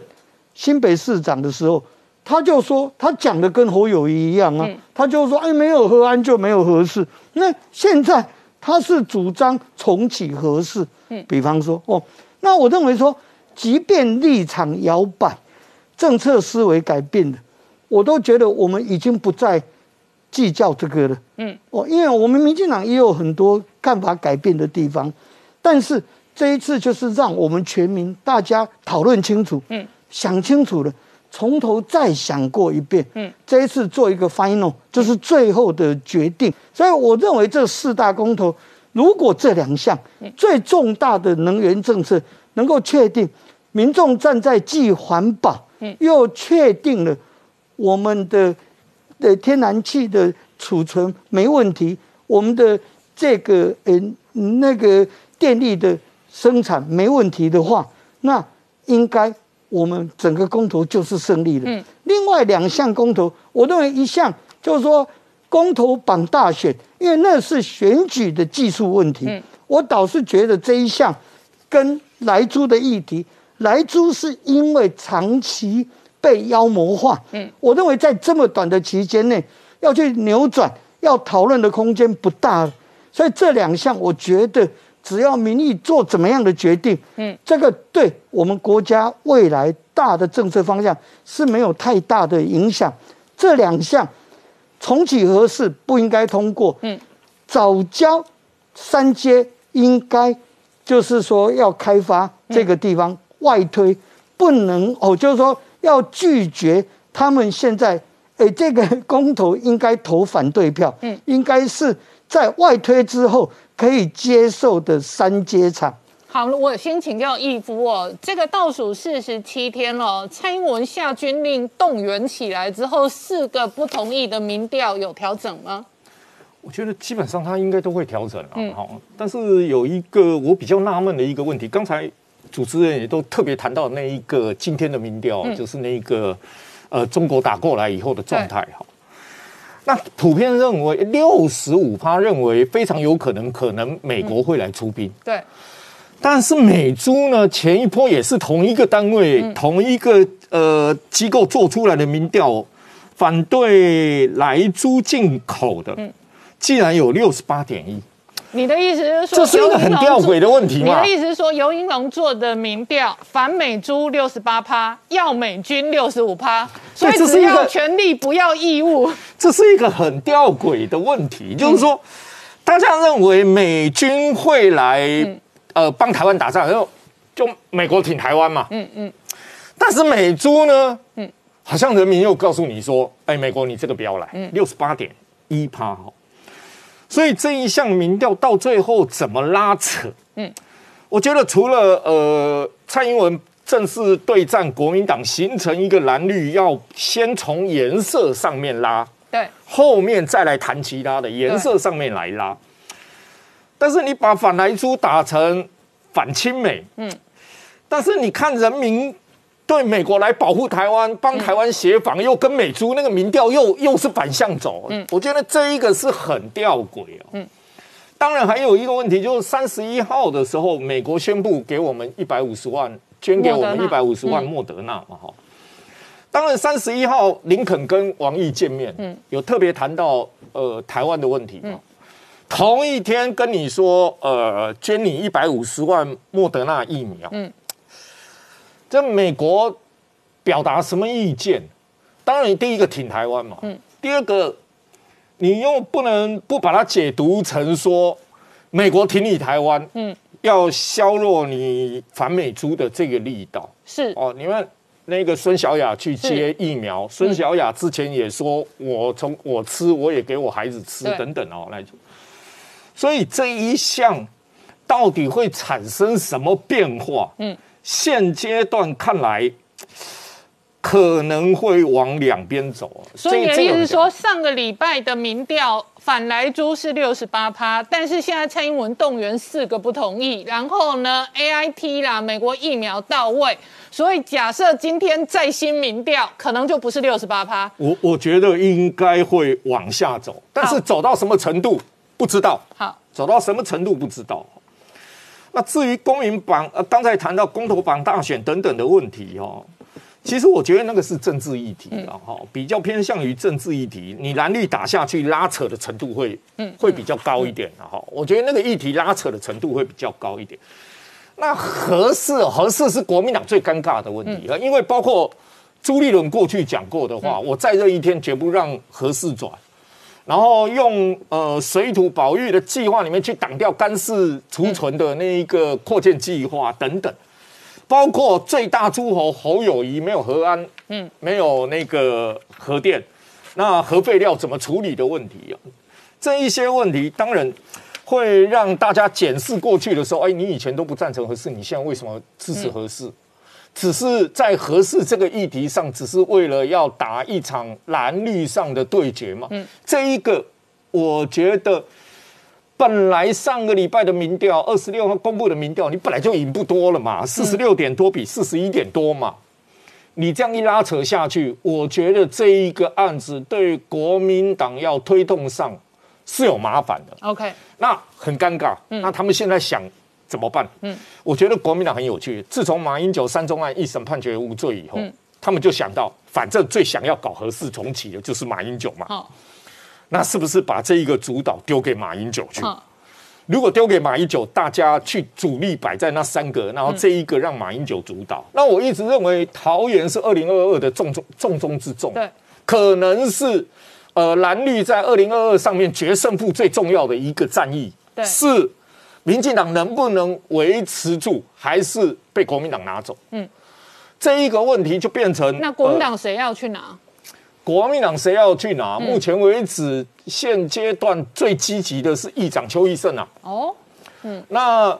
民进党里面有可能把陈时中安排到桃园去打。OK，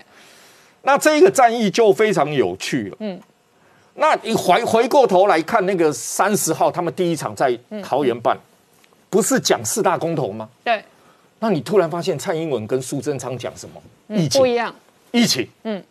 特别去讲了疫情，嗯，特别讲了疫苗。那为什么要特别去在桃园第一场特别要讲疫情跟疫苗？嗯，长荣，嗯，诺夫特，对，各位还记得诺夫特当初被检举说你是旅馆跟防疫正常摆在一起，地下通道是通的。你是怎么让他通过成为防疫旅馆的？你的动线安排，地方推中央说，哎哎，那那就是交通部管，交通部呃卫生卫生福利部里面指挥官说，哎。核定权是地方，嗯，形成一个中央跟地方推脱责任。民党在合适的问题上面比较容易得分，但是反来珠跟早教事实上存在不确定的变数。对，而且这个变数事实上直接牵动着未来的大选，也牵动蔡英文的国际路线嘛。因为假设今天蔡英文的亲美路线接受到反来珠公投的。某种程度的抵制或者结果，那美国人会如何解读这一个公投？那蔡英文如何面对这一个公投？那当然，蔡英文对这个公投上面，就像核那个福岛核灾那个那一个食品要进来的时候，那呃一直跟他们说明是国民党发动了公投。嗯。国民党在主导，哎，日日本接受这种说法了。OK，日本接受这个说法了，哈，当然也是事实嘛，哈。对。那接接下来跟美国的说法，我相信也大概就是这样，也大概就是就是把责任，如果同意禁止进口两年内，就推给国民党，就一定推给国民党啊，因为。这一个议题是林维洲提出来的，他是标准国民党提案的嘛？哦，标准国民党发动的，他一定推给国民党。嗯，这个没什么太大的问题，一定推给国民党。但是推给国民党跟我们 T 法之间的谈判会不会有影响？嗯，我们回过头来要看二零一零年。嗯，二零一零年当时。因为马英九跟美国签了一个台美的那个美牛扩大进口的协议嘛，嗯，然后民进党反弹嘛，嗯，民进党反弹了以后呢，国民党里面有一位立委叫黄义交，他领衔提案，他提出来的一个案子就是近十年内你可能有狂牛症啊等等的，你有六个部位啊，包括脑啦、骨头啦、眼睛啊等等内脏不得进口，嗯。朝野既然朝野一致支持，民进党都支持，到最后协商版本以黄义交的版本协商通过。嗯，还记得当时王金明说了，这个案子通过对台美的关系跟经贸的冲击，那就由立法院全体朝野来承受。嗯，没多久，提法的次长级会议，嗯，马上跟你说，延了，延了，不开了，不开了，不开了。啊，你可以看得出来，这个事情也有可能在今年重演。如果过的话，嗯，呃，我相信美国一定会有一些举措，嗯，告诉你不过你会影响什么，嗯。但是你说到说呃外交啦，或是军事，我觉得那个影响层面倒小，嗯，因为那一个问题不在于美猪的问题，在于台湾在战略位置上的重要性。就我觉得台湾的战略位置比卖猪肉重要。那那一定的，那一定的，那一定的。所以我觉得这一个问题可能会影响到的是我们未来 T 法或是经贸谈判上面的问题。好，我们稍后回来。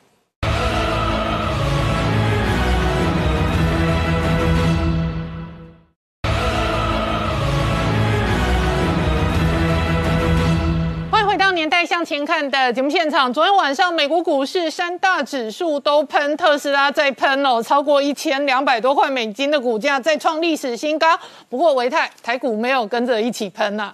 呃，所有没有喷，其实也未必啊，因为至少在今天早上的九点半之前，台北股市的加权指数还一度大涨一百六十九点。不过呢，在九点半之后呢，指数开始下滑，中场只有小跌了二点二七点，但是成交量来到了三千八百七十九亿，创下了最近三个月以来的一个大量。那么台北加权指数呢出现这种开高走低的走势，当然是跟这个我们所谓的护国神山的走势有关。嗯，我们看到今天台积电的走势也是出现了开高之后的一个走低，那么成交量连续两天是出现了萎缩，勉强守在二十日均线之上。那么除了台积电之外呢，另外一档晶圆代工的一个个股就是二三零三的联电。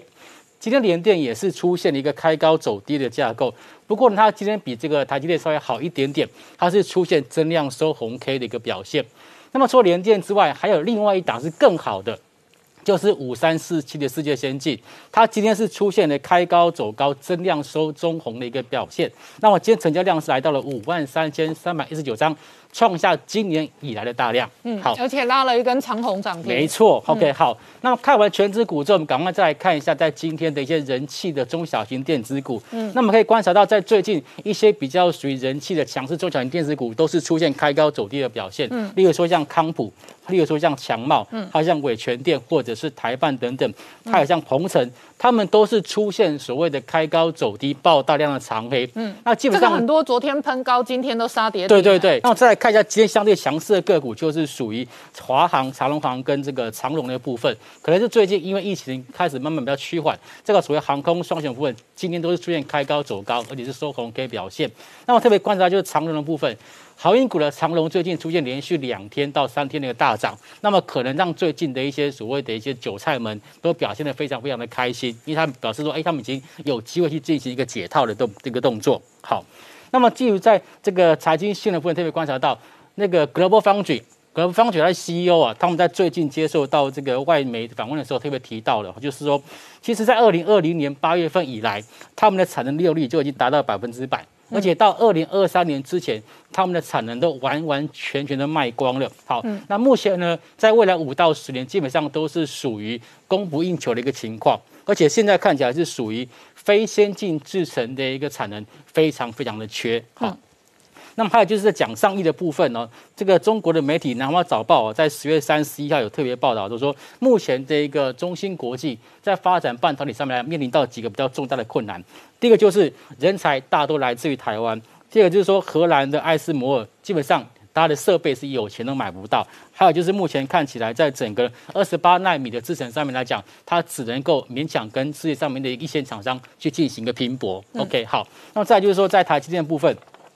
台积电证实啊，徐国进将回任哦。那么业界揣测他会去担任这个所谓的低润跟那美光合作的一个重要的一个角色。嗯，那么特别观察就是说，因为未来的应用徐国进的背景是前美光的这一个呃高阶主管嘛？对对，没有错，他前美光的高阶主管。那么因为接下来在整个应用处理器跟低润的一个部分，它会有一些所谓的三 D 堆叠的一个异质的整合，所以我们预期说，在台积电未来在这方面来讲，会很有可能会跟美光去做更进一步的发展。嗯，那台积电最近呢，因为这个美籍的工程师来台受训，那么他也 PO 了一些他来台湾受训的一个心得哈、那他有提到说。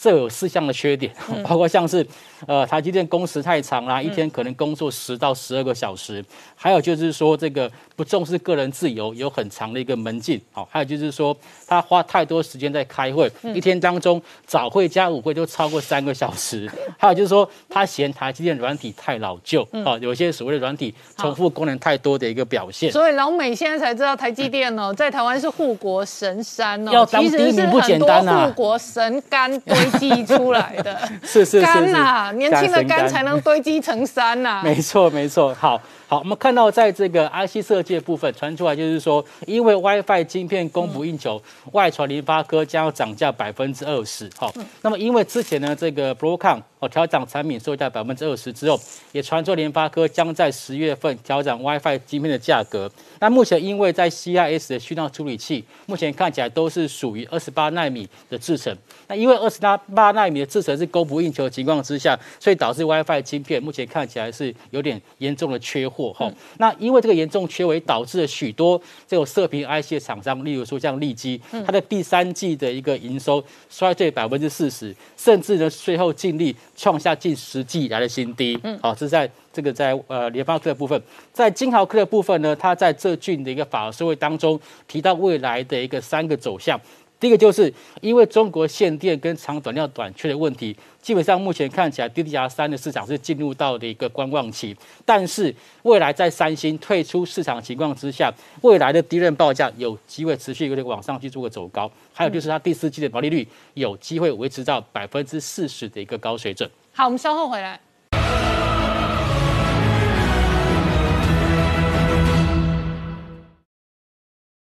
Hello，我是陈宁官，拜托大家支持唯一官方频道《年代向前看》，赶快按订阅哦。